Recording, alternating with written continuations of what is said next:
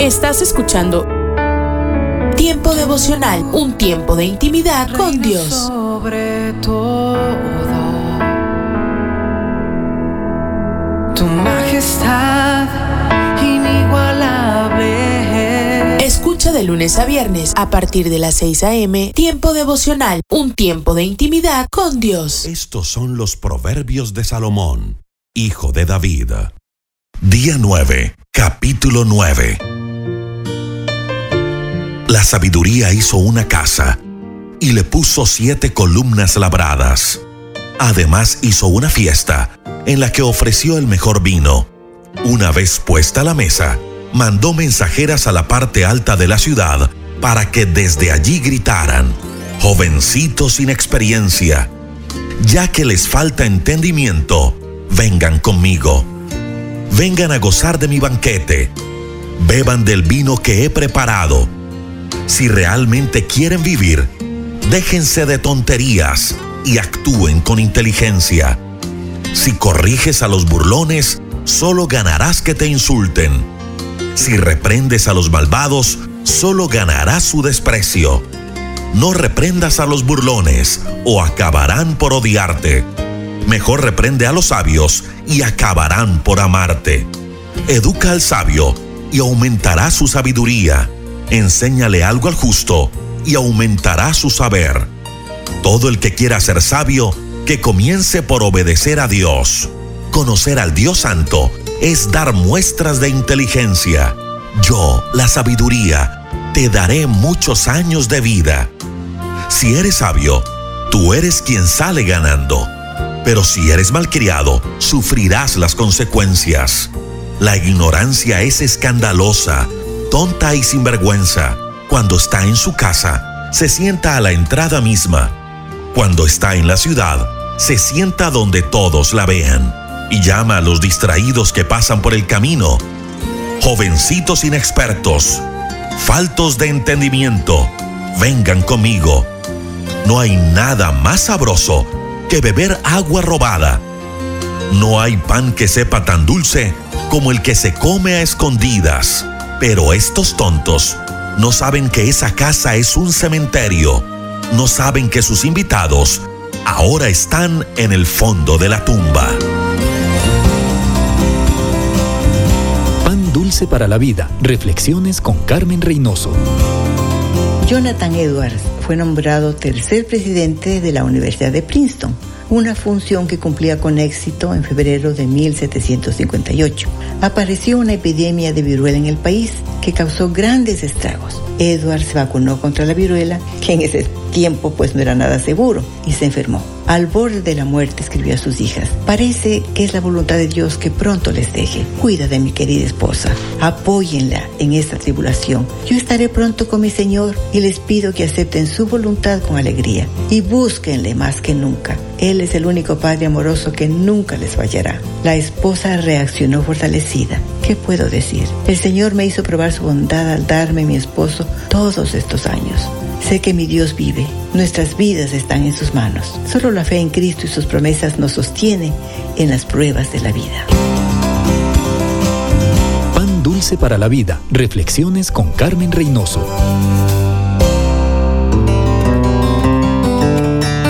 Como la mayoría de los países, los Estados Unidos tiene algunas festividades que son bastante significativas. Por ejemplo, el Día de la Independencia, el Día de los Veteranos y el Día de los Caídos. Esos son buenos momentos para recordar a todos aquellos que lucharon por la libertad. También se celebran los cumpleaños de algunos grandes como Lincoln, Washington y Martin Luther King, entre otros. Pero hay un día extraño en el calendario, el Día de la Marmota. Eso solo se celebra en los Estados Unidos, ¿verdad? Es un día llamado así por ese animalito, el primo gordito de una rata.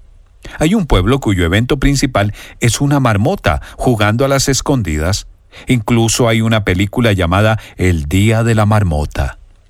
En realidad está ambientada en el lugar considerado el hogar de la marmota rey, pero fue escuchar sobre la trama de la película lo que me intrigó. Hoy quiero tener una palabra contigo acerca del tema cuando la vida es simplemente más de lo mismo.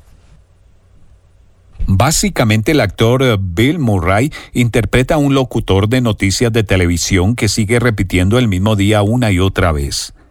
Sucede que es el día de la marmota en la ciudad que es el epicentro de esa celebración. En la película, la idea de repetir el mismo día una y otra vez se hace para reír. Lamentablemente para demasiadas personas esa es su vida real y no tiene nada de gracioso. Lo mismo de siempre, lo mismo de siempre. Así es como se siente la vida para mucha gente. Simplemente una serie de eventos desconectados y aparentemente sin sentido que comienzan a sentirse más o menos iguales. Creo que en algún lugar de nuestros turbulentos años de adolescencia empezamos a preguntarnos ¿por qué estoy aquí? Lamentablemente, muchos de nosotros lo hacemos toda nuestra vida y todavía no sabemos la respuesta. Tenemos un montón de piezas del rompecabezas en el suelo frente a nosotros y no podemos encontrar la tapa de la caja del rompecabezas y no entendemos qué significa todo eso. Para mí y para innumerables millones de personas durante dos mil años, ahí es donde entra Jesús. No la religión llamada cristianismo, sino Jesús. La gente ha escrito volúmenes sobre el propósito de la vida. Dios lo hace en ocho palabras en la Biblia. Él estaba hablando de Jesús. Eso está en nuestra palabra para hoy, de la palabra de Dios, en Colosenses capítulo 1, versículo 16 en el Nuevo Testamento. Él dijo que somos creados por medio de Él y para Él. Vaya, soy creado por Jesús. Soy creado para Jesús. Y la vida no tendrá sentido hasta que tenga a Jesús en mí. O tal vez más exactamente cuando Jesús me tenga a mí. El único que realmente conoce el propósito de tu vida es aquel que te dio la vida. Y él dice que fuiste hecho para una relación con Jesús, su Hijo. Una relación que, sinceramente, nuestro pecado ha echado a perder. Hemos decidido vivir a nuestra manera en lugar de hacerlo a la manera de Dios. Y es una relación hecha posible por su muerte debido a nuestro pecado. Y luego, tres días después de su muerte, salió caminando de su tumba bajo su propio poder y autoridad para poder entrar en tu vida hoy. La vida en la tierra depende de que gire alrededor del sol. Si se aleja en una órbita del sol, toda la vida cesará. De la misma manera, nuestra vida depende de que giremos alrededor del Hijo de Dios. Tal vez nunca has comenzado una relación personal con Cristo. Tal vez aún no pertenezcas a aquel por quien y para quien fuiste creado. Hoy podría ser el final de tu búsqueda. Cuando digas, Jesús, ahora lo entiendo. Yo fui creado por ti y para ti, pero en cambio he vivido para mí y tengo problemas con Dios. Pero Jesús, yo creo que algunos de esos pecados por los cuales moriste en esa cruz eran míos. Pero ahora reconozco que estás vivo. Puedo decirte hoy, Jesús, yo soy tuyo. Hoy le doy gracias a Dios, porque la vida no tiene que ser un desfile sin sentido de días que repiten las mismas preguntas y el mismo vacío, y que no es más de lo mismo. Ahí la búsqueda termina. Estás escuchando Tiempo devocional, un tiempo de intimidad con Dios. Sobre todo, tu majestad inigualable. Escucha de lunes a viernes a partir de las 6 a.m. Tiempo devocional, un tiempo de intimidad con Dios. Hola lectores de la Biblia, bienvenidos a la sinopsis de la Biblia.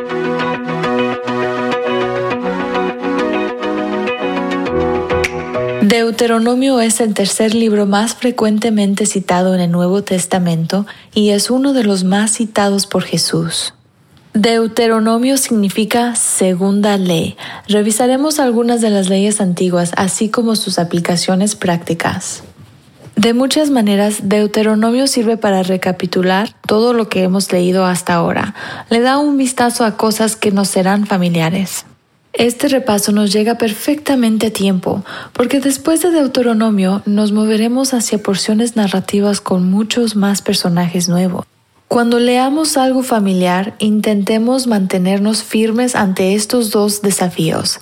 Primero, resistir la potencial frustración que puede venir por ello. Sea agradecido porque estás recordando cosas que ya has leído. Segundo, incluso en las historias que son familiares, trata de aprender algo nuevo. Pídele a Él que te dé sabiduría para ver algo que no habías notado antes. Estos 34 capítulos son un tipo de sermones motivacionales de Moisés antes de su muerte. Son sus palabras finales para las personas a las que había estado sirviendo por 40 años.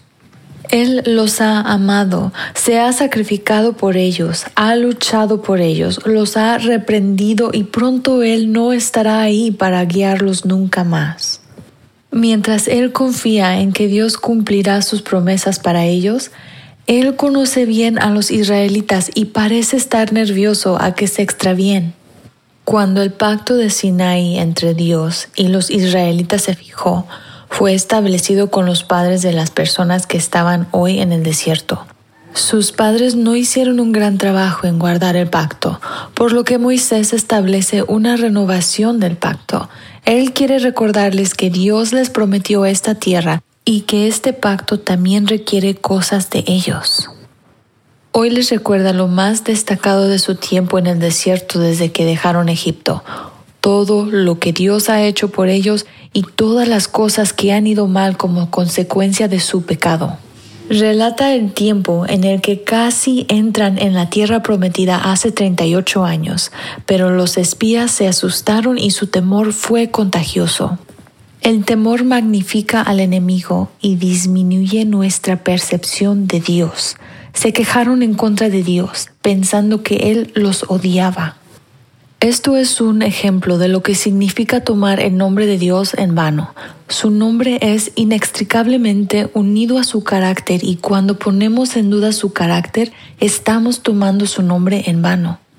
Dios les prometió pasar 38 años exterminando su incredulidad. Entonces ellos trataron de evitar esas consecuencias tomando la tierra sin la bendición y mandamientos de Dios. Este es un recordatorio oportuno para ellos porque están a punto de encontrarse con la tierra que Él no les está dando. Dios les dice que si actúan como si tuvieran derecho solo porque son sus hijos e intentan tomar la tierra que Él asignó para Esaú y Lot, las cosas no van a ir bien. Él no bendice todas nuestras acciones simplemente porque somos sus hijos y tenemos un sueño en nuestros corazones. Su plan todavía prevalece y encontramos nuestro mayor júbilo cuando lo seguimos, en lugar de cuando seguimos nuestros propios planes. Moisés los anima sobre las batallas que van a venir. Ellos están más asustados por los gigantes de la tierra, algunos de los cuales ya han sido expulsados por la gente de Saúl. Los gigantes son conocidos por muchos nombres, emitas, refaitas, anaquitas, samsumitas, los cuales parecen estar todos relacionados con los nefilim, Génesis 6. Refa es la palabra hebrea usada en Isaías 26, 14 para referirse a los espíritus de la muerte, por lo que parece que hay algunas cosas sobrenaturales y malvadas sucediendo con estos gigantes, que es posiblemente otra razón por la que los israelitas están aterrados por ellos. Si estos gigantes están relacionados con los ángeles caídos de alguna manera, entonces por supuesto que el enemigo querría ocupar la tierra que Dios ha prometido a su gente. Y por supuesto que intentaría frustrar y falsificar el plan de Dios. Vistazo de Dios. Dios es generoso, incluso con aquellos que no son sus hijos. Él bendijo a Esaú, a pesar que la bendición vino a través de su hermano Jacob. Él bendijo a Lot, a pesar que no era descendiente de Abraham.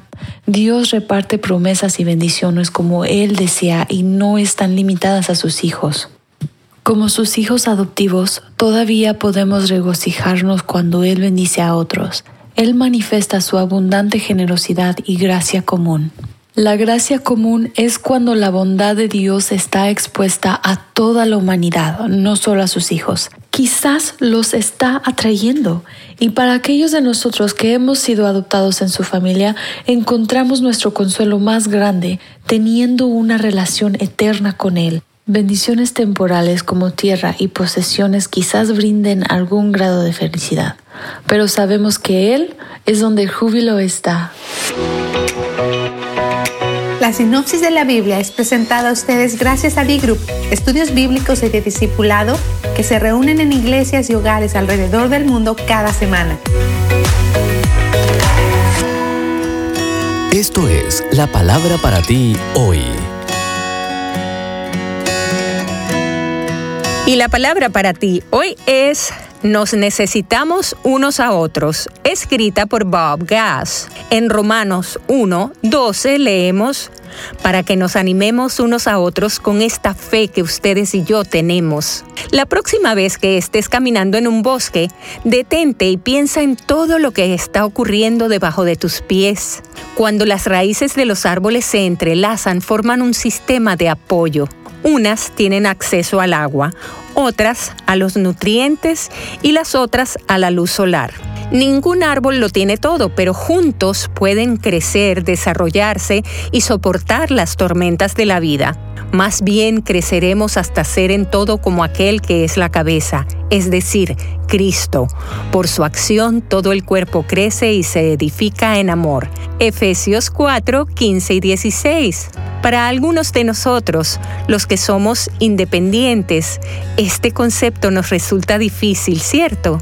Queremos volar por nuestra cuenta hasta que nos estrellamos y entendemos nuestra necesidad de, primero, de ánimo. Aún Pablo necesitó que lo animaran.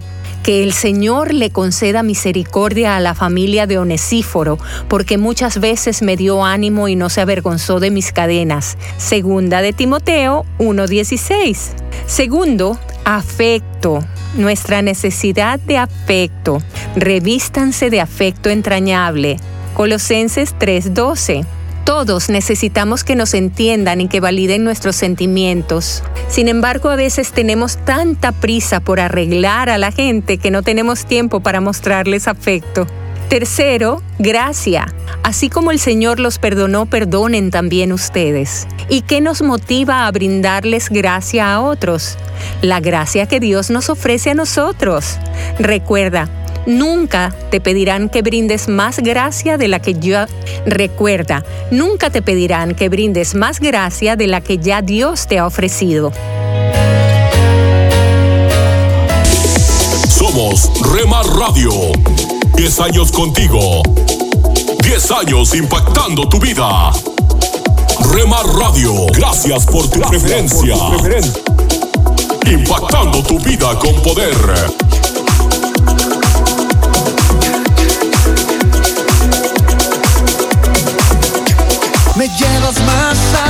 Más alto quiero ir. Me llevas más alto. Estás escuchando Rema Radio, Sentir me llevas más alto, más alto. quiero transmitiendo desde Jalisco. México, Más alto, ¿cómo te puedo sentir? impactando tu vida con poder.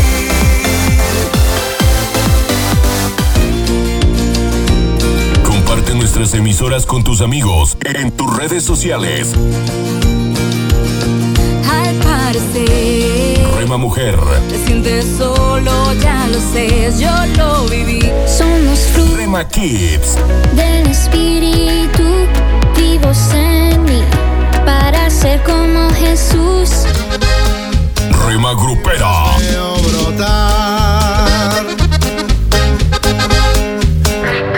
Rema Juvenil, es tu amor.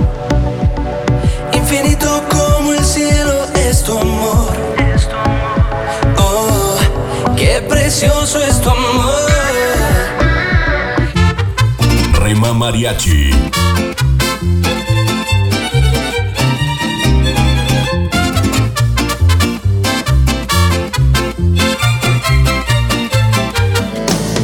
Retro Music,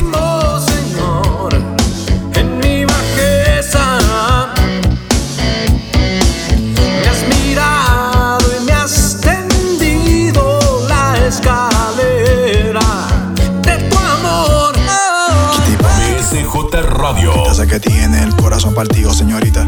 Estoy seguro de que sabe lo que quiere, pero no sabe lo que necesita. Mercedes, te diré lo que sucede. A tu corazón cualquiera accede. Y así no se puede. Guárdala en cuatro paredes y pon de guardián al que todo lo puede. Tu corazón no es de cartón. Rema Instrumental.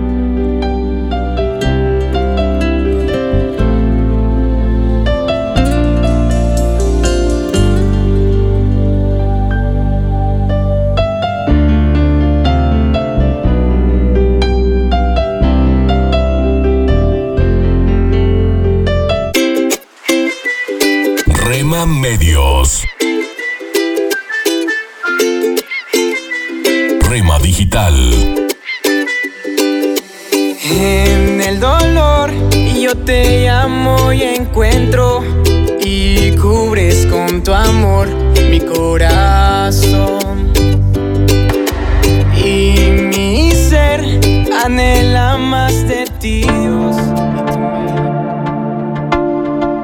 Dios está por encima para bendecirte, abajo para sostenerte, adelante para orientarte, atrás para protegerte y a tu lado para apoyarte. Por eso te busco y te amo y me amas por siempre. La cruz fue suficiente. Rema Radio, impactando tu vida con poder.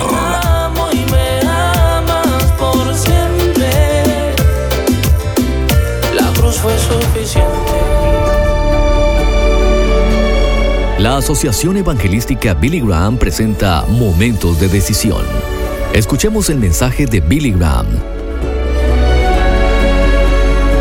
Para muchos, la vida es un juego y la viven descuidadamente. Pero si hablamos de la vida cristiana, se trata de un juego que no podemos perder. Escuchemos a Billy Graham. Le invito a que vaya conmigo a Hebreos capítulo 12, comenzando con el versículo 1. Por tanto, también nosotros, que estamos rodeados de una multitud tan grande de testigos. Ahora, mírese en el lugar donde usted se encuentra. A esto se refiere, despojémonos del lastre que nos estorba, en especial del pecado que nos asedia, y corramos con perseverancia la carrera que tenemos por delante. Fijemos la mirada en Jesús, el iniciador y perfeccionador de nuestra fe, quien por el gozo que le esperaba soportó la cruz, menospreciando la vergüenza que ella significaba, y ahora está sentado a la derecha del trono de Dios. Me gustaría hablarle sobre el gran juego de la vida. Hace algunos años salió una canción llamada Los juegos que la gente juega. Y también es el nombre de un libro muy vendido hace varios años y se refiere a que la vida es un juego. Alguien dijo, la vida es un juego, el mundo es el tablero de ajedrez, las piezas son las vidas de los hombres y las reglas del juego están escritas en nuestro corazón. El jugador en el otro lado está oculto para nosotros, pero sabemos que su juego siempre es justo y limpio, pero también sabemos que a él nunca se le escapa un error ni permite la menor ignorancia. Los juegos son símbolos de la batalla por las almas de los hombres. Me gustaría decir algo acerca de los juegos y del juego de su vida en este momento. Los juegos tienen un objetivo. En el baloncesto es meter la pelota en la canasta, pero en el fútbol es meter un gol en el arco. En el béisbol es una carrera, en ajedrez es un jaque mate y en el gran juego de la vida es la vida eterna. Ese es nuestro objetivo, la vida con Dios, la vida con Cristo para siempre. El apóstol Pablo dijo en Filipenses 3:14, sigo avanzando hacia la meta para ganar el premio que Dios ofrece mediante su llamamiento celestial en Cristo Jesús. También dijo, he peleado la buena batalla, he terminado la carrera, y agregó, me he mantenido en la fe. Él alcanzó el objetivo y usted también puede hacerlo. Existe un objetivo para usted y bajo las instrucciones del entrenador, el Señor Jesucristo, y con la ayuda del Espíritu Santo, podemos alcanzar ese objetivo. Usted puede tener felicidad, paz, gozo. Ya no tiene que estar solo. Cuando se entrega a Cristo, usted puede tener un amigo que estará más cerca que un hermano. Y la segunda cosa es que el juego requiere disciplina. Usted no puede vivir una vida descuidada y ser un campeón. Despojémonos del lastre que nos estorba, en especial del pecado que nos asedia, y corramos con perseverancia la carrera que tenemos por delante. ¿Cuál es su lastre? ¿Cuál es su obstáculo? ¿Qué pecado en su vida es un obstáculo? Es lujuria, avaricia, orgullo, envidia. Si usted solo quiere probar un juego, puede olvidarse de la disciplina, pero los campeones deben dar lo mejor de sí para triunfar en el juego. Algunos que se profesan cristianos a veces solo prueban. Leemos sobre los esteroides y algunas personas alcanzan su objetivo haciendo trampa. Pero Dios sabe todo sobre las personas falsas y los va a juzgar. Hay muchos que se dicen cristianos pero son culpables de usar esteroides en su programa atlético cristiano. Ellos profesan a Cristo con sus labios, pero su corazón está lejos de Él. Engañan a la gente, y la Biblia llama a eso hipocresía. La vida cristiana requiere disciplina si vamos a vivir para Cristo. Él dijo, si alguien quiere ser mi discípulo, note tres cosas que Él dice. Si usted desea seguir a Cristo, hay tres cosas que debe hacer. Primero, debe negarse a usted mismo. En todas las cosas que su propia vida desea, usted debe negarse si es algo que está mal. La segunda cosa es tomar la cruz. La cruz era un lugar en el que ejecutaban a los criminales. Actualmente podríamos pensar en caminar por la calle con una silla eléctrica sobre la espalda. Eso era exactamente lo que significaba. Usted está dispuesto a identificarse con Jesucristo en la cruz siendo ejecutado. Esto significa que cuando usted va a la escuela, a su trabajo, a su hogar, usted se pone de pie por Cristo, incluso si se ríen de usted. De eso está hablando. Incluso si se burlan de usted, esa es la cruz. La cruz que usted carga no es alguna enfermedad que viene a usted, no es algún problema que le viene a su vida, es levantar la cruz voluntariamente podría ser el defender alguna de esas causas morales y sociales que no ha defendido antes y ponerle amor al corazón de esto y permitir que Dios ame a través de usted. Y después, usted sigue a Jesús. Siga a Jesús cuando Él toca a un leproso. Siga a Jesús cuando Él pone luz en las tinieblas en todo el mundo. Sígalo. Y en tercer lugar, los juegos tienen precisión. En el béisbol puede imaginar la precisión que se necesita para lanzar un juego perfecto. Puede imaginar la exactitud que se necesita para lanzar un par de golf bajo las presiones y condiciones del torneo. Puede imaginar cuáles son las probabilidades de alcanzar 300 puntos en el boliche. No hay lugar para el error en un juego perfecto. Usted desea vivir así. Dios también es preciso. Jesucristo dijo, estrecha es la puerta y angosto el camino que lleva a la vida y pocos son los que la hallan. Cuando suba un avión, quiero que el piloto sea preciso. De hecho, no me importaría si es un fanático al respecto. Estábamos en un avión hace algún tiempo y había una terrible tormenta. Yo estaba con mi hermano y con otro amigo y el motor explotó. Así que el piloto lo anunció y dijo, no sabemos exactamente lo que sucedió, pero algo ocurrió. Podíamos oler el humo que estaba llenando la cabina y las máscaras de oxígeno cayeron. El piloto dijo, se supone que deberíamos aterrizar aquí, pero dicen que no podemos hacerlo porque el tiempo está muy malo. Vamos a ir a otra ciudad.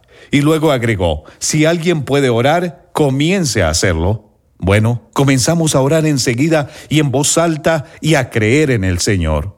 He estado varias veces en aviones en los que explota un motor. Claro que estaba nervioso, soy humano, pero no diría que estaba asustado. Yo sabía que íbamos a bajar y me puse tan contento cuando aterrizamos. El piloto aterrizó con un terrible clima. Y es interesante que tantas personas piensen que el Señor es menos particular al momento de salvar sus almas de lo que es un piloto acerca de la temperatura, la lectura del barómetro y la gravedad. El agua siempre se congela a los cero grados y hierve a los 100. La ley de la gravedad decreta que los objetos más pesados que el aire son atraídos hacia el centro de la Tierra. Si Dios no es desorganizado con la naturaleza, tampoco se distrae en los asuntos de la vida eterna. Él dice que entremos por la puerta estrecha, que andemos por el camino angosto si queremos tener vida eterna.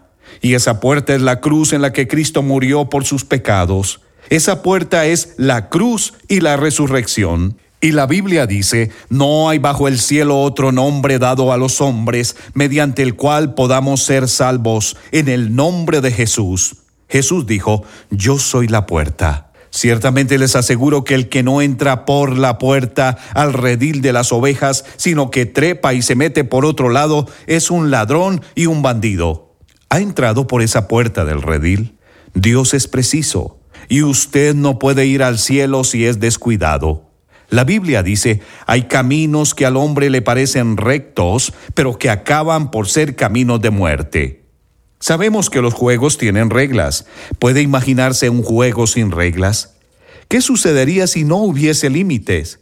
¿Qué ocurriría si cualquiera pudiera inventarse sus propias reglas mientras avance el juego? Habría tantas reglas como jugadores y el juego ya no sería divertido. Para cada deporte existe un libro de reglas y si lo juega bien, primero debe aprender bien cómo funcionan las reglas. Y en el juego de ser un cristiano también existen reglas. Están los diez mandamientos, las bienaventuranzas, el sermón del monte, pero el problema es que nadie puede cumplir con todas esas reglas. Nadie puede guardar todas las reglas de la vida cristiana si no conoce primero a Cristo. La gente dice, yo vivo bajo la regla de oro. No es así. Nadie jamás ha vivido bajo la regla de oro toda su vida. Usted no ha cumplido con esto. Ama al Señor tu Dios con todo tu corazón, con todo tu ser y con toda tu mente, que es el primero y mayor de todos los mandamientos. Yo no he logrado cumplirlo. Usted tampoco. No alcanzamos a cumplir con todos los requerimientos de Dios no alcanzamos a cumplir lo que Dios dice que debemos hacer para ir al cielo. No podemos. Dios tiene que proveer esto para mí y eso fue lo que Cristo hizo en la cruz. Él proveyó justicia y bondad para mí que normalmente no tengo, para que cuando yo vaya al cielo yo pueda decir, Señor, necesito tu misericordia. Efesios 2.8 dice, porque por gracia sois salvos esa palabra gracia significa algo que no merecemos, un favor no merecido. Yo no merezco ir al cielo, merezco ir al juicio, merezco el infierno, pero voy a ir al cielo por lo que Cristo hizo y no voy a confiar en nada más. Pero muchas personas que pueden estar escuchando este programa quizá desean botar a la basura el libro de reglas. Sí, y por último, en los juegos se lleva un puntaje. Algunos participantes han perdido torneos de golf a gran escala debido a que cometieron un error al guardar el puntaje. Los que guardan el puntaje son esenciales en cada juego. La Biblia dice que Dios está pendiente del puntaje. La Biblia dice, se abrieron unos libros y luego otro, que es el libro de la vida. Los muertos fueron juzgados según lo que habían hecho, conforme a lo que estaba escrito en los libros. La vida no es una práctica, no estamos viviendo una práctica para una futura vida en algún momento. No es una práctica en la que no se toma en cuenta el puntaje. Es algo en serio. Se está llevando el puntaje. Los contadores en el cielo están trabajando, llevan la cuenta de su vida y lo que usted hace con ella. La Biblia dice, así que cada uno de nosotros tendrá que dar cuenta de sí a Dios. Dios lleva el puntaje. ¿Cómo está su puntaje delante del Señor? Has estado escuchando el mensaje de Billy Graham. Si deseas obtener más información sobre cómo comenzar una relación con Jesús o profundizar la que ya tienes, visita condios.net. Eso es pazcondios.net. Momentos de Decisión es una producción de la Asociación Evangelística Billy Graham en alianza con CBC La Voz.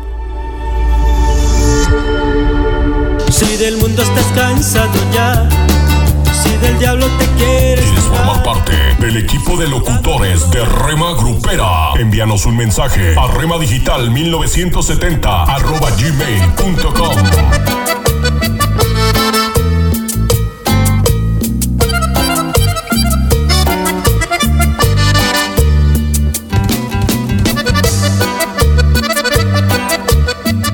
Estás conmigo.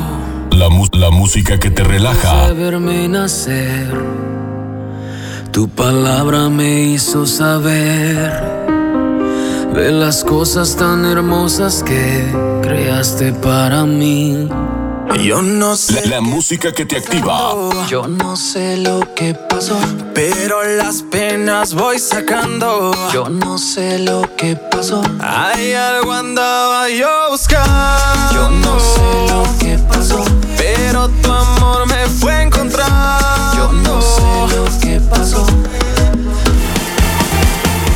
24 horas para ti. Sobre tu verdad, tu verdad que me dio la libertad. Somos Rema Radio, impactando tu vida con poder. Fue tu cruz, la cruz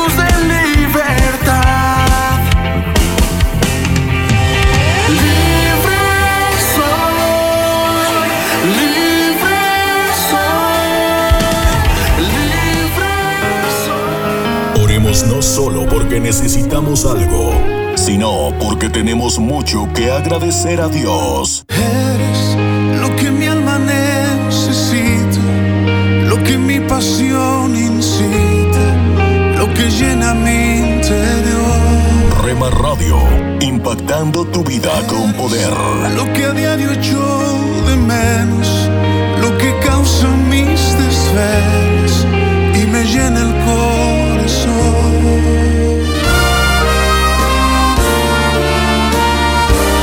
Presentamos La Buena Semilla, una reflexión para cada día del año.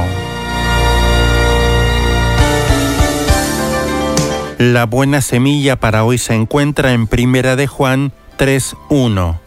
Mirad cuál amor nos ha dado el Padre para que seamos llamados hijos de Dios. En Primera de Pedro 5:7, echando toda vuestra ansiedad sobre él porque él tiene cuidado de vosotros. Y en Jeremías 31:3, con amor eterno te he amado, por tanto te prolongué mi misericordia. La reflexión de hoy se titula Un corazón de padre. Un niño había pasado la tarde martillando y trabajando con trozos de madera. Al fin salió del taller con un barco de tres cubiertas y esperó impacientemente a su padre. Este llegó a su casa tarde en la noche, cansado y preocupado. No se fijó en el niño que muy emocionado quería mostrarle su obra maestra. El niño se fue a la cama muy triste, su papá ni siquiera lo había mirado. Tal vez usted tenga recuerdos dolorosos de su infancia privada de un padre, cuando se perdió y vagaba completamente angustiado, cuando era el blanco de las burlas malvadas de sus compañeros, cuando lo lastimaron o lo decepcionaron. Sin embargo, nuestro Padre Celestial nunca lo ha perdido de vista. Él quiere manifestarle su ternura, su interés, su amor es incondicional. No depende de nuestros éxitos o hazañas, de nuestra amabilidad o belleza. Usted no necesita demostrarle nada. Él lo ama tal como es. Usted es único para su Padre Celestial. Dios es amor. En esto se mostró el amor de Dios para con nosotros, en que Dios envió a su Hijo unigénito al mundo para que vivamos por Él. Él mismo llevó nuestros pecados, dice la Biblia en Primera de Juan 4 versículos 8 y 9 y Primera de Pedro 2 24. ¡Qué prueba de amor! El mismo Jesucristo Señor nuestro y Dios nuestro Padre, el cual nos amó y nos dio consolación eterna y buena esperanza por gracia, conforte vuestros corazones y os confirme en toda buena palabra y obra. Segunda a los tesalonicenses 2, versículos 15 a 17. Para escuchar este y otros programas, le invitamos que visite nuestra página web en labuenasemilla.com.ar.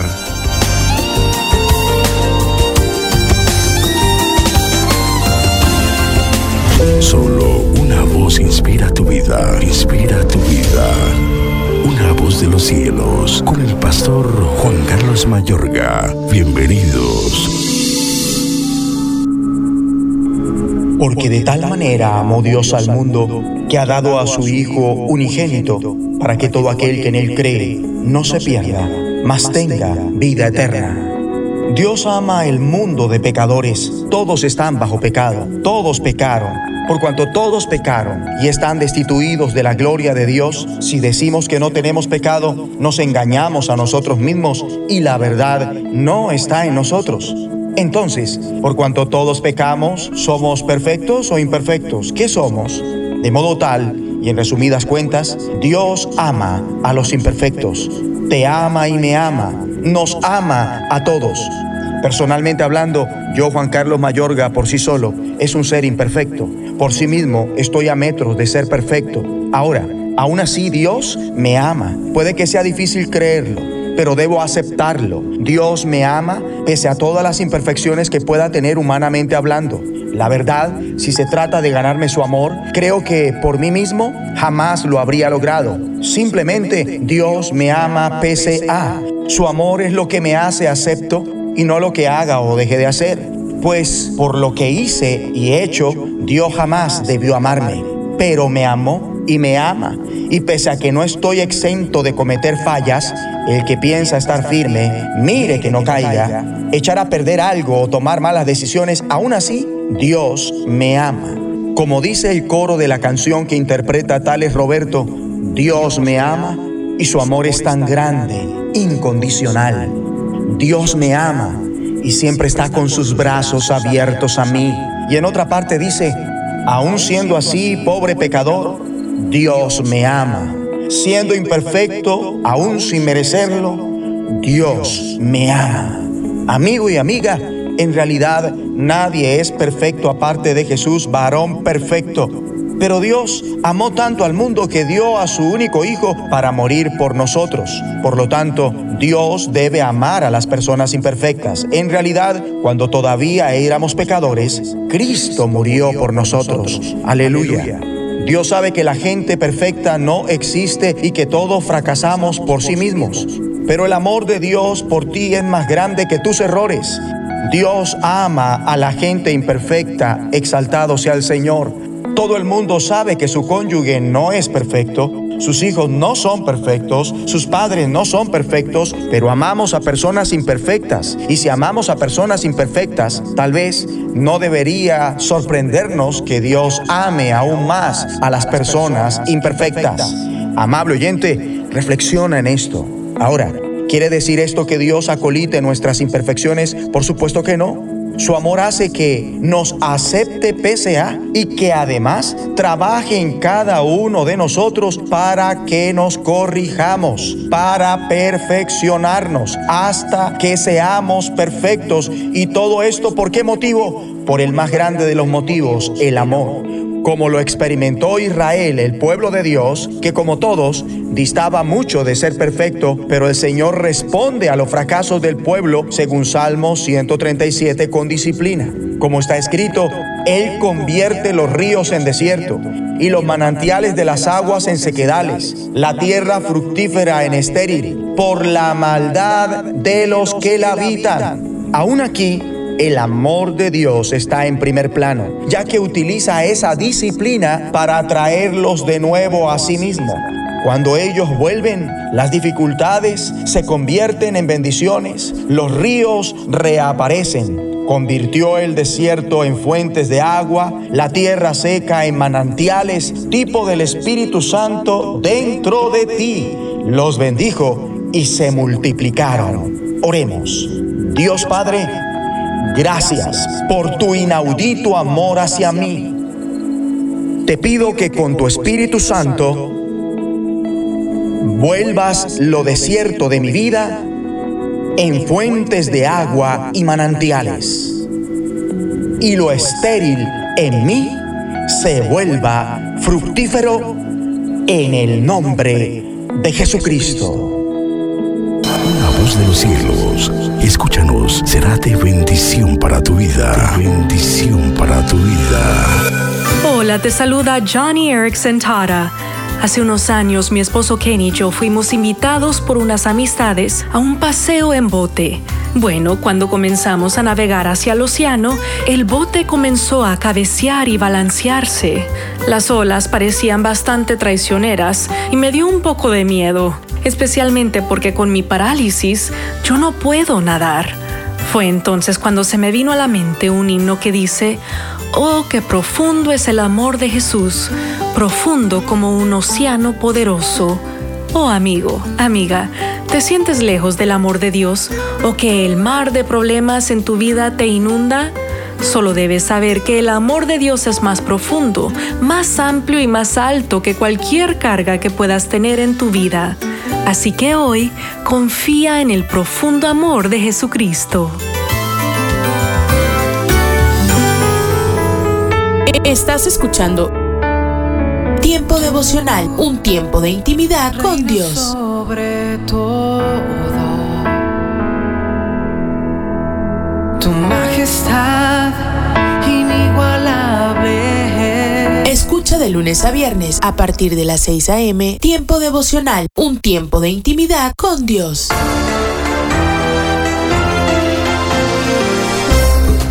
Amigos, ¿cómo están? Bienvenidos una vez más a Cultura Financiera. Les saluda Milenka Peña, muy contenta como siempre por su sintonía. Gracias por estar junto a nosotros donde quiera que se encuentre, tal vez eh, manejando, tal vez eh, en casita descansando, en eh, diferentes medios por los cuales puede escuchar nuestro programa. Y hablando de manejar, me gustaría preguntar al doctor Andrés Panasiuk, que está con nosotros aquí en el estudio el día de hoy, una de las preguntas más comunes que nos llegan a través de diferentes formas a cultura financiera. Me hablo de nuestro sitio de internet, a través de Facebook, en persona muchas veces, y especialmente en algunos países como en los Estados Unidos, donde vivimos, en los que un auto más que un gustito es una necesidad.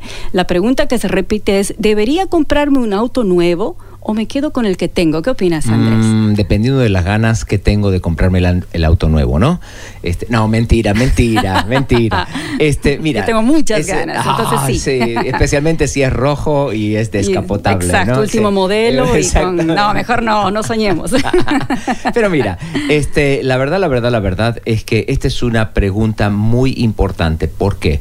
Porque hay una tendencia en el continente a pensar de que yo debo cambiar mi auto cada tres, cada cinco años, cada seis años, debo cambiarlo porque estoy gastando más. A veces la gente dice, estoy gastando más en arreglar este auto viejo que en el nuevo. Pero yo diría, bueno, habría que darle una miradita a eso, hay que dar una mirada, porque la, eh, comprar un auto es una de las peores inversiones Mm. que uno va a hacer en la vida. El auto pierde valor de una manera este, muy, muy rápida. En los primeros tres años de vida del auto vas a perder como el 40% del valor, ¿no?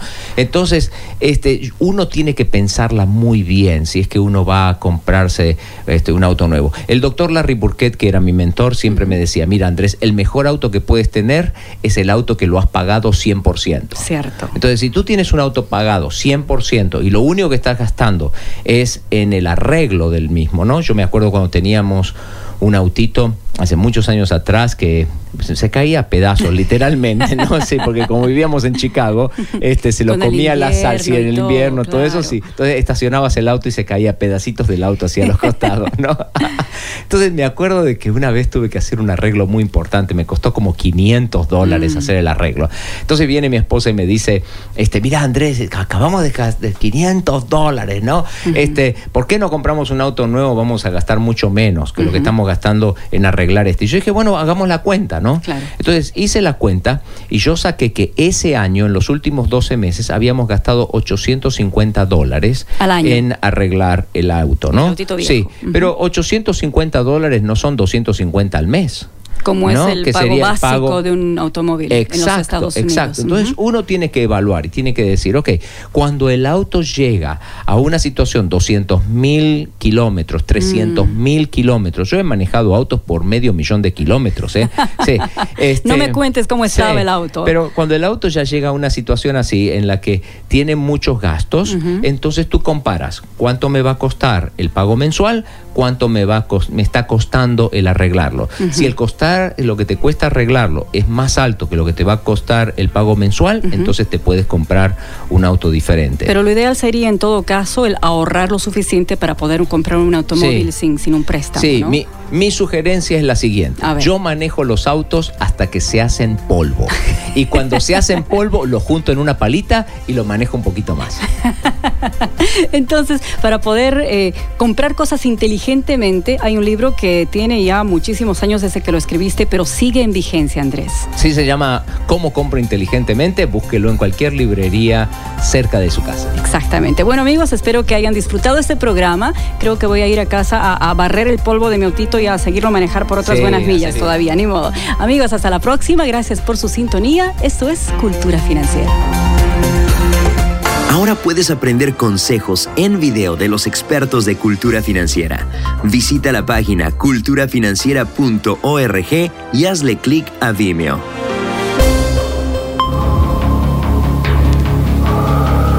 En las nubes de la incertidumbre, el dolor y el desaliento, surge un rayo de esperanza en la voz internacional de la radio de Guillermo Villanueva.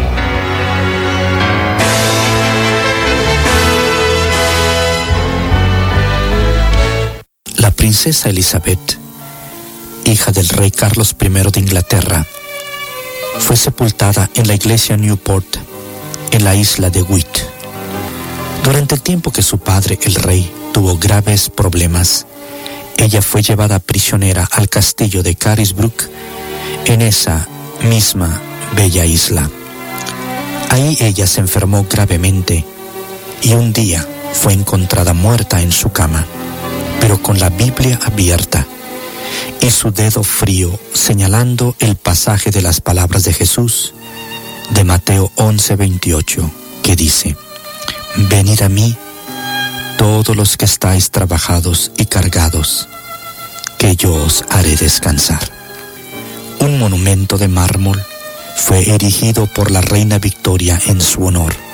Se aprecia a la princesa inclinada muerta y con su dedo señalando este precioso pasaje de la Biblia. Esta princesa, en su aflicción, en su dolor, fue a Cristo Jesús. Mi estimado amigo, el Señor Jesús fue sentenciado a muerte en el pretorio y llevado de allí al monte Calvario. Y en esa cruz, en el monte Calvario, el Señor Jesús llevó nuestros pecados y murió por nosotros. Y por la fe en Él podemos ser perdonados. Pero asimismo la Biblia nos dice en Isaías 53:4, ciertamente Él sufrió nuestros dolores. Cuando recibimos a Cristo, Él se hace copartícipe de nuestro dolor, como lo hizo con la princesa hija de Carlos I. Cristo cargó nuestros dolores, los dolores del cuerpo. Si nosotros confiamos en Él, Él va a aligerar nuestra carga. El Señor tiene el poder de sanar, pero el Señor quiere que hagamos todo lo que está de nuestra parte para que Él use esa medicina a ese médico. Si en sus planes está sanarnos directamente, Él lo hará.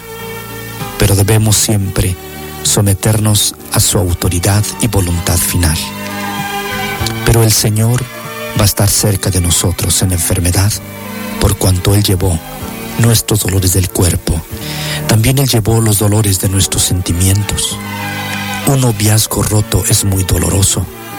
Un matrimonio destruido también es sumamente doloroso. Cuando somos incomprendidos, nuestra alma está herida. Cuando somos menospreciados, hay un quebrantamiento que lastima mucho. Pero Cristo ya los llevó Y si nosotros lo tenemos en el corazón y creemos que Él lo llevó, Él va a aligerar nuestra carga. Pero Él también llevó los dolores del alma, sí, la soledad, el sentimiento de culpa, la tristeza, la ansiedad. Cristo lo llevó todo esto sobre Él, en su cuerpo en la cruz. Si nosotros le hemos recibido como nuestro Salvador personal, Él va a ser copartícipe con nosotros de nuestros dolores y nuestra carga será ligera. Por eso, mi amigo, si tú nunca has recibido a Jesús, hoy recíbele para que seas perdonado y al mismo tiempo te dé calma en tu dolor. Amén. Esperamos que esta audición, un rayo de esperanza, haya penetrado en su corazón. Si en algo podemos servirle, por favor dirija su correspondencia a Guillermo Villanueva, apartado 77-335, México, Distrito Federal, 11200. Le invitamos para que nos sintonice a esta misma hora y por esta misma estación. Muchas gracias por la amabilidad de su atención. Lecturas diarias de Unánimes. La lectura de hoy es tomada del Evangelio de Mateo. Allí en el capítulo 25 vamos a leer los versículos desde el 41 hasta el 46, donde Jesús nos dice, entonces dirá también a los de la izquierda, Apartaos de mí, malditos, al fuego eterno preparado para el diablo y sus ángeles, porque tuve hambre y no me disteis de comer, tuve sed y no me disteis de beber, fui forastero y no me recogisteis, estuve desnudo y no me vestisteis, enfermo y en la cárcel, y no me visitasteis. Entonces también ellos le responderán diciendo, Señor, ¿cuándo te vimos hambriento, sediento, forastero, desnudo, enfermo o en la cárcel, y no te servimos? Entonces le responderá diciendo, De cierto os digo, que en cuanto no lo hicisteis a uno de estos más pequeños, tampoco a mí lo hicisteis. Irán estos al castigo eterno y los justos a la vida eterna. Y la reflexión de este día se llama El mendigo. ¿Quién es? Cuenta la popular novelista española Emilia Pardo Bazán que había un hombre llamado Eudoro que se asoció con un vecino suyo. En pocas semanas, el vecino había hundido a Eudoro en el descrédito al denigrarlo públicamente. A pesar de eso, una noche que Eudoro volvía a su casa, vio que dos desconocidos golpeaban al vecino. Sin pensarlo siquiera, corrió a defenderlo. Después que huyeron los asaltantes, Eudoro regresó por donde había venido. Cuando solo faltaban dos cuadras para llegar a su casa, Eudoro se encontró con un mendigo que le pidió un pedazo de pan. Además de darle unas monedas, lo invitó a que cenara con él en su casa. Antes de despedirse, el mendigo le dijo a Eudoro que había tan poca gente buena que muchas veces le tocaba acostarse con hambre. Así que agradecía mucho el favor de Eudoro al haber no solo suplido su necesidad física, sino también al haberle brindado su amistad. En esto la novelista Pardo Bazán identifica al mendigo como Jesucristo. Mis queridos hermanos y amigos, ¿cuántas no son las personas que tienen que aguantar hambre a causa de la dureza del corazón de sus semejantes? Si bien es cierto que hay personas que pueden trabajar y que, por perezosas, prefieren la vida de un mendigo, también se cruzan por nuestra vida personas de veras necesitadas. A muchos no se les ocurriría identificar a una de esas personas como Jesucristo, tal como lo hace acertadamente Pardo Bazán. Pero lo cierto es que la novelista española tenía buena base para hacerlo. Sin duda conocía las palabras mismas de Jesús que citamos en la lectura de hoy. Más vale que, al igual que Eudoro en la novela de Pardo Bazán, tratemos con caridad a los necesitados que se crucen por nuestro camino. Así en el juicio final, Jesucristo podrá decirnos a nosotros, vengan ustedes, a quienes mi Padre ha bendecido, reciban su herencia, el reino preparado para ustedes desde la creación del mundo. Les aseguro que todo lo que hicieron por uno de mis hermanos, aún por el más pequeño, lo hicieron por mí. Dios te bendiga. Somos Remar Radio. 10 años contigo. 10 años impactando tu vida. Remar Radio, gracias por tu preferencia. Impactando tu vida con poder.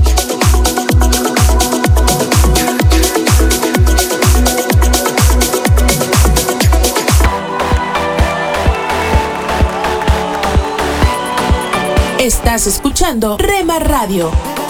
Mis pecados perdonó Jesús. Transmitiendo desde Jalisco, México. Su amor habló por mí en la cruz. Impactando tu vida con poder. Libertad, Jesús, Jesús. Estás escuchando lo mejor de la música Esta es tu música, esta es tu radio. en Rema Radios. Nunca dejes de orar, porque la oración es el camino que te conecta a Jesús. Milagroso, abres camino, cumples promesas, luz en tinieblas, mi Dios, así eres. Rema Radio, impactando tu vida con poder. Milagroso, abres camino, cumples promesas, luz en tinieblas, mi Dios,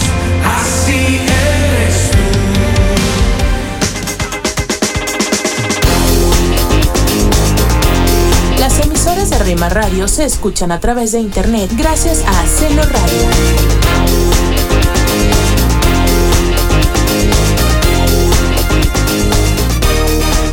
Amigos de América Latina, le invito en esta melodía Te a la invitamos a escuchar bonita. la programación especial para los varones de lunes a viernes de 8 a 9 pm. Rema transmitiendo desde Jalisco, México, impactando tu vida con poder. Comprendes gobiernos que olvidan a la gente. Yo tengo una fuente que tiene sabor a alegría eternamente. Parce, si te sientes perdido, que la vida no tiene sentido, te invito, mi amigo, que eches tus cargas a los pies de Cristo. Mi casa es tu casa, todo lo que tengo es tuyo. Búscanos en Facebook, Facebook, www.facebook.com, diagonal Rema Radios MEX. www.facebook.com, diagonal Rema Radios MEX.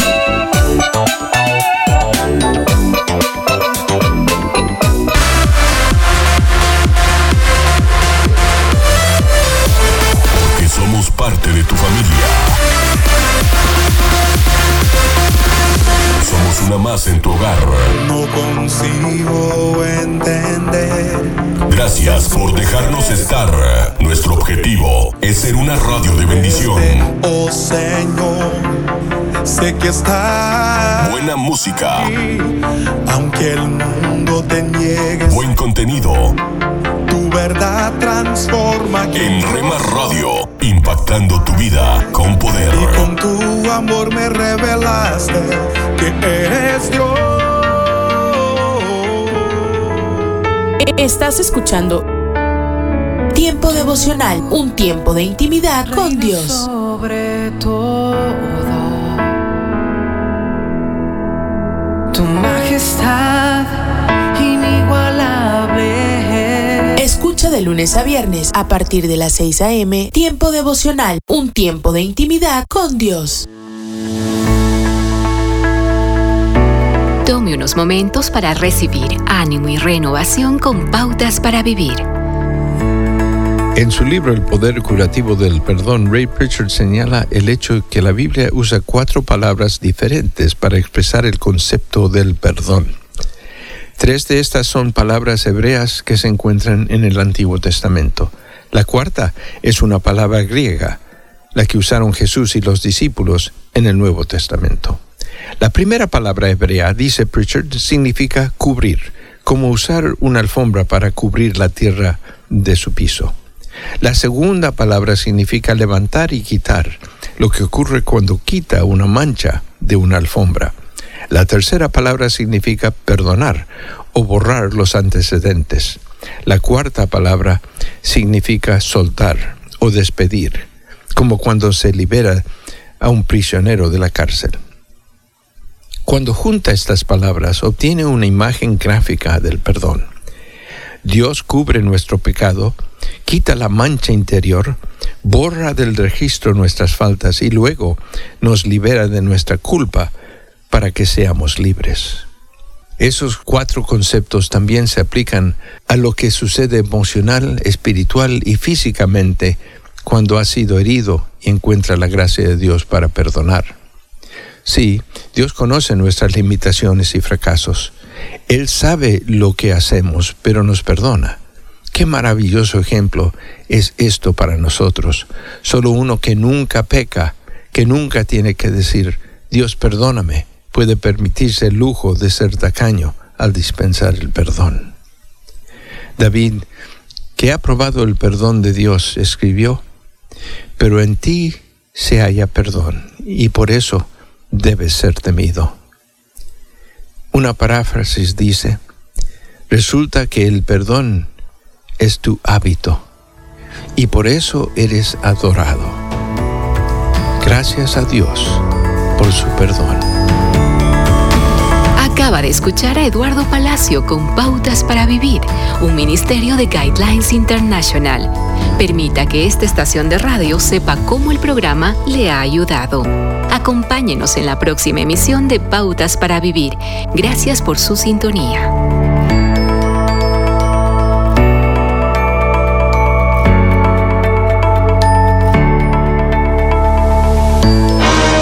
mensaje a la conciencia. Un momento de reflexión en la vida diaria. Escúchelo hoy en la voz de Carlos Rey. En este mensaje tratamos el siguiente caso de una mujer que descargó su conciencia de manera anónima en nuestro sitio conciencia.net, autorizándonos a que la citáramos. Mi esposo y yo nos casamos hace 11 años y tenemos dos niños. Él es técnico, yo soy profesional. La carga económica y educativa de los niños es mía. Además, pago la hipoteca de la casa y la empleada doméstica. Como mi esposo gana menos que yo, tiene menos responsabilidades. En ocasiones me siento frustrada porque no me queda nada para mí y no sé cómo abordar el tema con él porque no quiero que se sienta mal. Es un buen esposo y padre. Este es el consejo que le dio mi esposa. Estimada amiga, en realidad no hay una manera acertada o equivocada de dividir la responsabilidad económica de modo que cada matrimonio debe descubrir lo que les resulta mejor a ellos. La manera como ustedes están pagando sus cuentas no es incorrecta, pero no les está dando el resultado que debiera darles. La Biblia no aborda este tema, así que solo podemos ofrecerle algunas sugerencias basadas en nuestras propias experiencias. En vez de decir que usted paga por algo unas cosas y que su esposo paga por otras, creemos que sea mejor decir nosotros pagamos las cuentas domésticas. Para lograrlo, sugerimos que abran una cuenta bancaria conjunta y decidan qué porcentaje de sus ingresos debe transferir cada uno a la cuenta conjunta cada vez que reciban su sueldo. Por ejemplo, usted puede transferir el 90 o el 95% de sus ingresos y su esposo puede hacer lo mismo.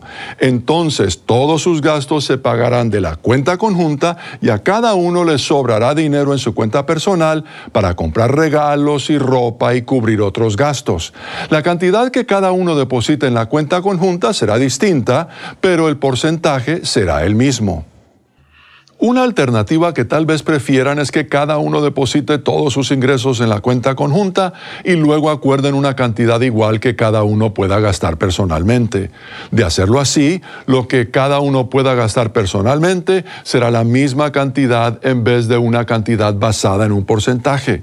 Con relación al hecho de que su esposo gana menos dinero que usted, tal como tratamos en el caso 397 en conciencia.net, un hombre puede ser digno de respeto como el líder espiritual de su hogar sin que importe el monto de sus ingresos. Como líder espiritual, le corresponde motivar con sabiduría a sus hijos a que sirvan a Dios de un modo adecuado a su edad respectiva.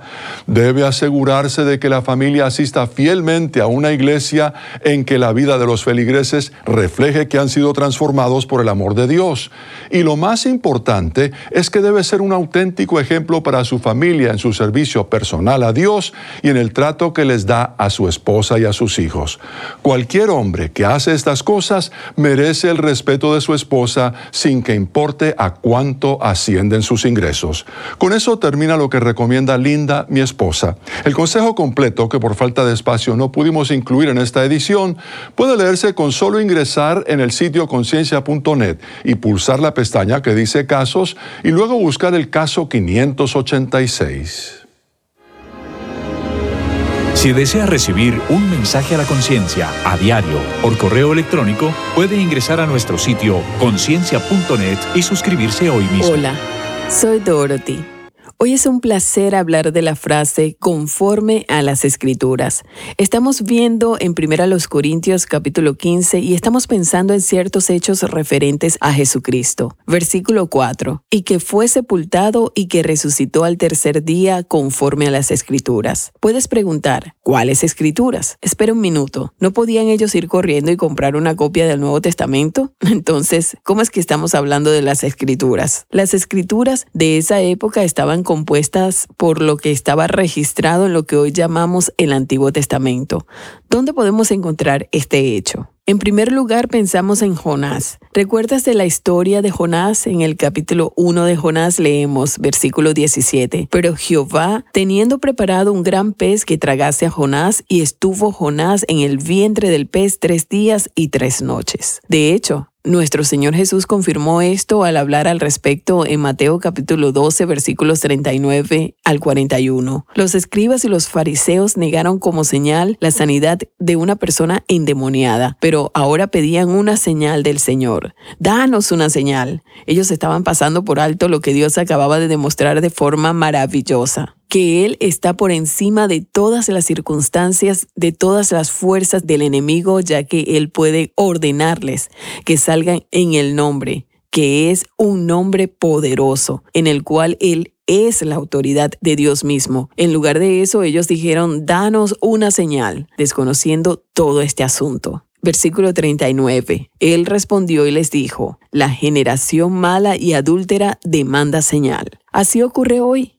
siempre queremos ver la siguiente señal, el próximo suceso sorprendente, el próximo suceso milagroso. Siempre estamos buscando algo, pero Jesús dijo, pero señal no le será dada sino la señal del profeta Jonás. ¿Qué clase de señal fue la del profeta Jonás? Porque como estuvo Jonás en el vientre del gran pez tres días y tres noches, así estará el Hijo del Hombre en el corazón de la tierra tres días y tres noches. ¿Qué pudo haber sido más claro que eso? Pero, de alguna manera, la gente lo pasa por alto cuando no está realmente escuchando al Señor. Sus discípulos lo pasaron por alto, ¿no es verdad? Conocían de Jonás, pero no entendieron la realidad de lo que se estaba diciendo, porque nuestro Señor sabía que iba a morir en la cruz por ti y por mí. Él iba a ser enterrado, Él iba a levantarse de nuevo. ¿Sabes que Jesús corrobora tres hechos bíblicos en Jonás? Si olvidamos que estamos tratando con el conocimiento de Dios, esto se nos convierte en problemas. En otras palabras, ¿cómo podría suceder que Dios hiciera esto? Dios le dio a Jonás la orden de ir a Nínive como profeta. Pero el problema de Jonás fue que él no entendía por qué Dios debería estar preocupado por Nínive. ¿Por qué Dios se apartaría de su pueblo, los judíos, y se acercaría a los gentiles y especialmente a este tipo de gentiles que eran tan malvados y crueles que estaban haciendo cosas terribles? Ellos tomaban a los bebés recién nacidos y estando vivos les quitaban la piel para convertirla en pantalla de lámparas. Interesante, ¿no es así? El asesinato de bebés inocentes. Pero sus mentes estaban tan distorsionadas que no entendían la vida. Ellos no razonaban en la creación y la responsabilidad que tenemos con cada niño que está por nacer. Por tanto, la vida que no tenía ningún sentido de estar relacionada con el Dios Todopoderoso que nos creó a cada uno de nosotros. Además, Jonás tuvo un problema porque él literalmente tenía que haber explicado en qué consistía la resurrección de Jesucristo. Jonás fue arrojado por la borda como responsable de todo lo que estaba sucediendo a su alrededor y en la embarcación pues todos podrían haber muerto. Él les dijo, soy yo, estoy luchando contra Dios, tírenme por la borda. Y cuando lo hicieron, el gran pez se lo tragó. Él clamó, Jonás, 2.4. Mas aún veré tu santo templo. Cuando mi alma desfallecía en mí, me acordé de Jehová y mi oración llegó hasta ti en tu santo templo. ¿Cómo puedes orar hacia el templo santo cuando estás dentro de un pez? Desde el vientre del pez, Jonás exclamó, me acordé de Jehová y mi oración llegó hasta ti. Jonás tuvo que pasar por una experiencia de muerte, sepultura y resurrección para entender que su misión era ser el recipiente del Dios viviente y no lo que su prejuicio quería. Jonás tuvo que creer personalmente al Señor. Devocional, ¿estás seguro a quién le perteneces? Nuestros actos, nuestras palabras, toda nuestra vida refleja a quién realmente le pertenecemos. ¿A quién pertenece tu vida? El coronel Lacroix, un cristiano piadoso y activo en ganar almas para Cristo, formó parte de la plana mayor del general Eisenhower cuando éste estaba haciendo los planes sobre la invasión a Normandía. Más tarde, en las reuniones que se celebraron en Viena, tuvo como compañero de mesa al delegado ruso. Se interesó por el bienestar del alma de este funcionario comunista y quiso atraerlo a Cristo. Dándose cuenta la dirección en que el coronel Lacroix siempre llevaba la discusión, el comunista interrumpió y le dijo, Coronel Lacroix, usted trata de hacer de mí un hombre religioso. Soy comunista, pertenezco al partido. Para mí el partido está ante todo. Soy ateo y tuve que declararme como tal para ser miembro del partido. Si el partido me mandara a matarlo a usted, lo haría. Haría incluso lo mismo con mi esposa y mis hijos. El partido vive primero porque le pertenezco. Así que puede abstenerse de intentar que me interese por la religión. El coronel La Cruz se retiró a su cuarto apenado. Allí sobre sus rodillas oró. Oh Señor, ¿a quién pertenezco? ¿A quién obedecería yo tan ciegamente? ¿Sabes a quién le perteneces? Nuestros actos y palabras son un reflejo de lo que creemos, pensamos, sentimos, de a quién le pertenecemos. Romanos 12, 2 dice, Por lo tanto, amados hermanos, les ruego que entreguen sus cuerpos a Dios por todo lo que Él ha hecho a favor de ustedes. Que sea un sacrificio vivo y santo, la clase de sacrificio que a Él le agrada. Esa es la verdadera forma de adorarlo. No imiten las conductas ni las costumbres de este mundo. Más bien, dejen que Dios los transforme en personas nuevas al cambiarles la manera de pensar. Entonces aprenderán a conocer la voluntad de Dios para ustedes, la cual es buena, agradable y perfecta. Nuestro sentido de pertenencia nos da una dirección y guía nuestra forma de actuar. ¿Te has puesto a pensar a quién le perteneces? Muchas veces decimos que pertenecemos a Dios, que le hemos entregado nuestra vida, pero ¿Estarías dispuesto a darlo todo por Él? ¿Puedes alabarlo aún en las dificultades? A la hora de la prueba, ¿reniegas contra Él o confías en su voluntad? ¿Estás dispuesto a obedecerlo ciegamente? Hay mucha gente dispuesta a entregar su vida por cosas terrenales o superfluas, por una persona como ellos. ¿Y tú? ¿A qué estás dispuesto por las cosas con valor de eternidad? Vuele con Emirates a Tel Aviv y conéctese con Israel, con comida increíble, cultura y atmósfera electrizante de este destino único. Disfrute de hasta 5.000 canales a bordo y comidas gourmet inspiradas en la región. Puede elegir reservar nuestro menú kosher antes de su vuelo. También tiene la opción de hacer escala en la cosmopolita ciudad de Dubai. Disfrute de una experiencia de viaje inigualable y atractivas tarifas con Emirates. Visite emirates.com para reservar sus vuelos a Tel Aviv vía Dubai. Vuele con Emirates, vuele mejor. Alimento para el alma. Lecturas diarias de inspiración producidas por Radio Transmundial.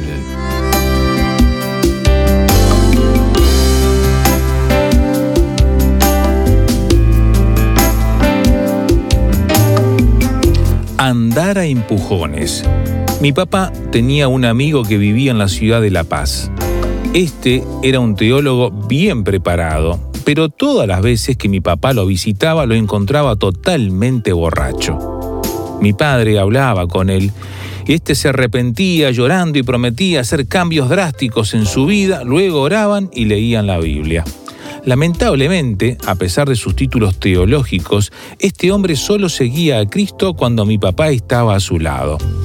El rey Joás llegó a reinar a la corta edad de siete años. Algo muy llamativo es que Joás hizo lo recto ante los ojos de Jehová todo el tiempo que lo dirigió el sacerdote Joiada.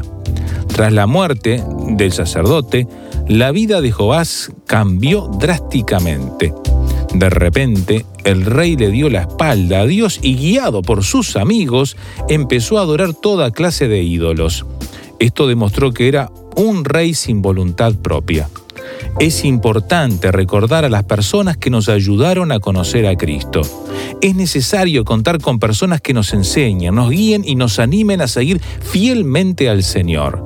Pero, ¿qué pasará cuando estas personas viajen, se trasladen o mueran? ¿Seguiremos asistiendo a la iglesia? ¿Seguiremos siendo fieles al Señor o empezaremos a prestar más atención a los malos amigos y permitiremos que estos nos alejen del camino recto? ¿Cómo podemos evitar que nos pase lo mismo que le pasó al rey Joás? En la vida cristiana no podemos depender toda la vida de otros. Solamente dependamos del Señor. Él siempre estará con nosotros. Meditación escrita por Freddy Barrón Tapia, Bolivia.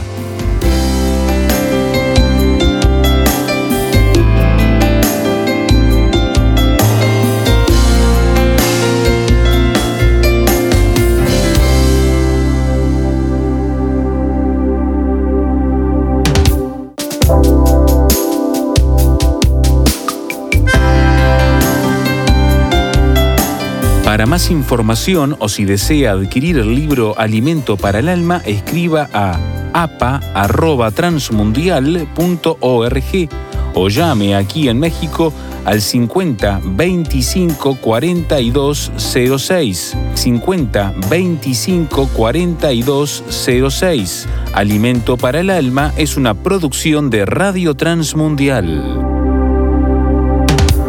Un minuto con Dios, con el doctor Rolando Aguirre.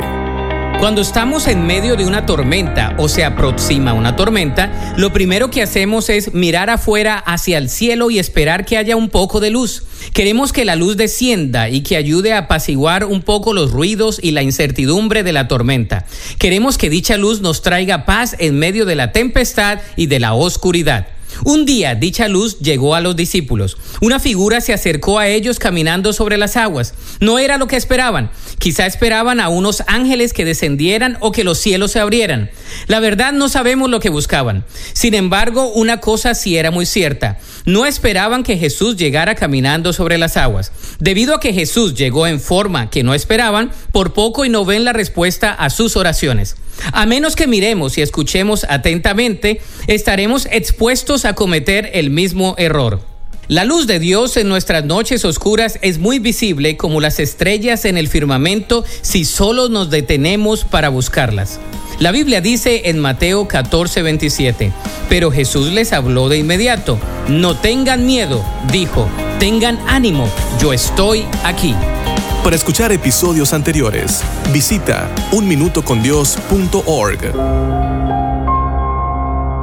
¿Conoces a alguien que haya recibido un puesto que querías? Porque es bueno agradecer a Dios por las tareas que te ha dado para servir a otros.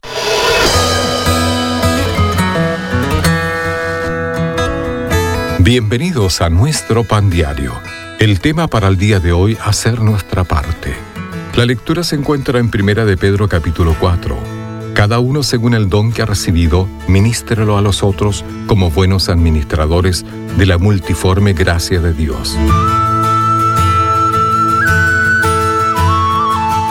Cuando dos de mis nietas hicieron una prueba para un musical, anhelaban obtener las partes principales sin embargo, las eligieron para hacer flores.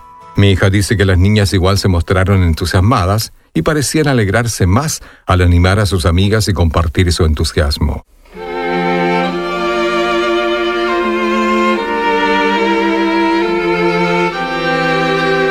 Qué hermosa imagen de cómo tendría que ser nuestra interacción en el cuerpo de Cristo. Cada iglesia local tiene papeles principales, pero también necesita las flores a aquellos que hacen tareas vitales pero de perfil más bajo. Si otros obtienen roles que nos gustarían, que podamos decidir alentarlos mientras desempeñamos con pasión el papel que Dios nos dio. En realidad, ayudar y alentar a otros es una manera de mostrar amor por Él. Hebreos capítulo 6 versículo 10 declara, Dios no es injusto para olvidar vuestra obra y el trabajo de amor que habéis mostrado hacia su nombre, habiendo servido a los santos. Además, ningún don de su mano es insignificante. Cada uno, según el don que ha recibido, ministrelo a los otros como buenos administradores de la multiforme gracia de Dios.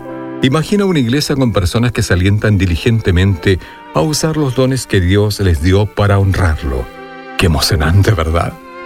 Soberano Dios, que pueda ayudar a otros con una palabra de aliento en lo que hacen para ti.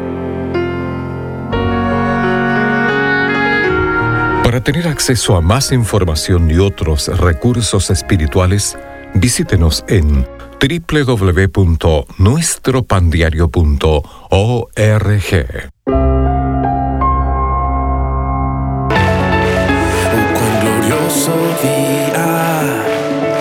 Estás escuchando Rema Radio. Transmitiendo desde Jalisco, México. Cuando la tumba fue impactando tu vida con poder. Glorioso día.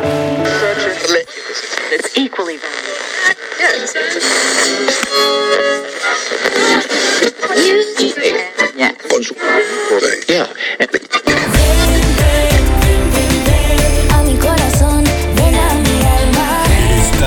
Sintonizando tu estación favorita, Rema Radio. Siempre contigo. Hoy y por siempre, por la eternidad. Tú eres el 24 horas con el poder que cambia tu vida. Bienvenido, Señor, bienvenido. Te recibo con brazos abiertos, llenos de amor,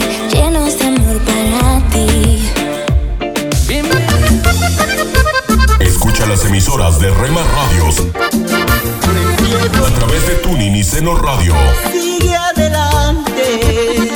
y en nuestra página web remarradios.witsai.com diagonal radios. No desesperes y sé valiente. Que allá te espera. En tu casa, en tu carro, en la oficina, con tus amigos, donde estés. Estamos en la red. Rema Radios.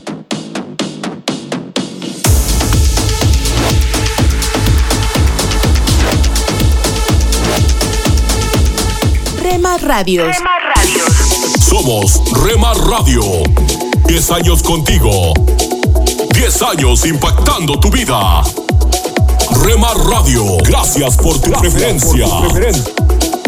Impactando tu vida con poder.